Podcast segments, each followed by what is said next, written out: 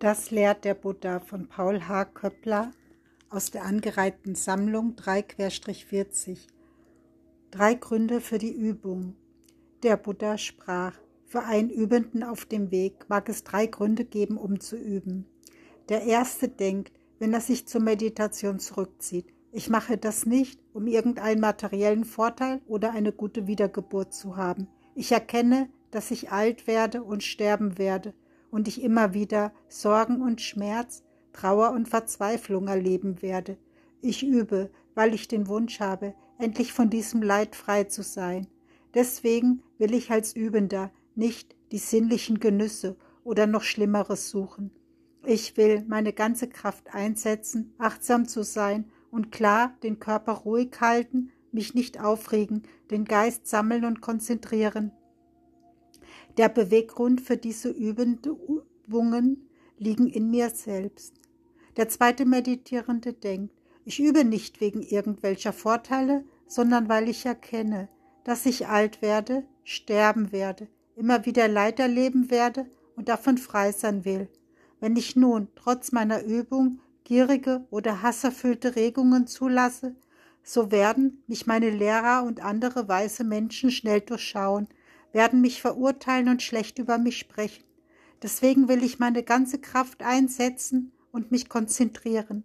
Der Beweggrund für diesen Übenden liegt in der Anerkennung durch andere. Der dritte denkt, ich meditiere nicht wegen irgendwelcher Vorteile, sondern um Geburt, Alter, Sterben, Sorgen und alles Leid zu überwinden. Die Lehre des Erwachten ist gut erklärt, offen zugänglich, unmittelbar wirksam, zeitlos, zum Ziel führend und einsichtigen Menschen gut verständlich. Ich sehe, dass es andere Menschen gibt, die schon etwas erreicht haben, die Wissen und Erkenntnis gewonnen haben. Diese sind Vorbilder für mich, und ich bekomme von ihnen Unterstützung. Deswegen wäre es nicht recht, träge und nachlässig zu sein.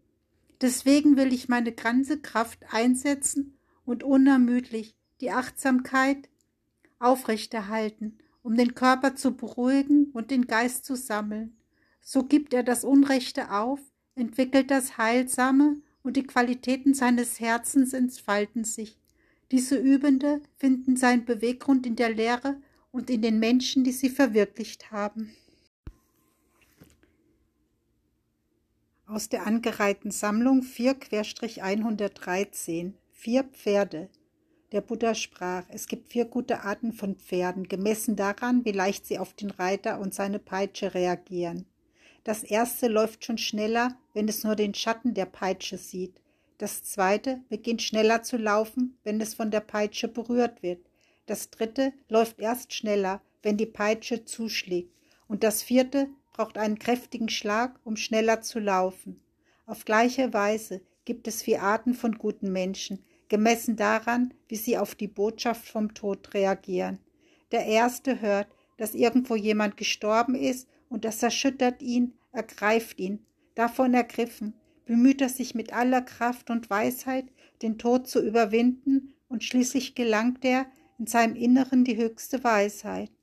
Der zweite Mensch ist erschüttert, wenn er selbst einen anderen Menschen begegnet, der im Sterben liegt. Der dritte ist erschüttert, wenn irgendein ihm nahe Angehörige im Sterben liegt.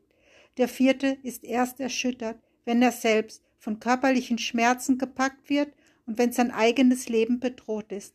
Erst dann bemüht er sich mit aller Kraft, durchdringt und verwirklicht in seinem Inneren die höchste Wahrheit. Diese vier edle Menschen gibt es in dieser Welt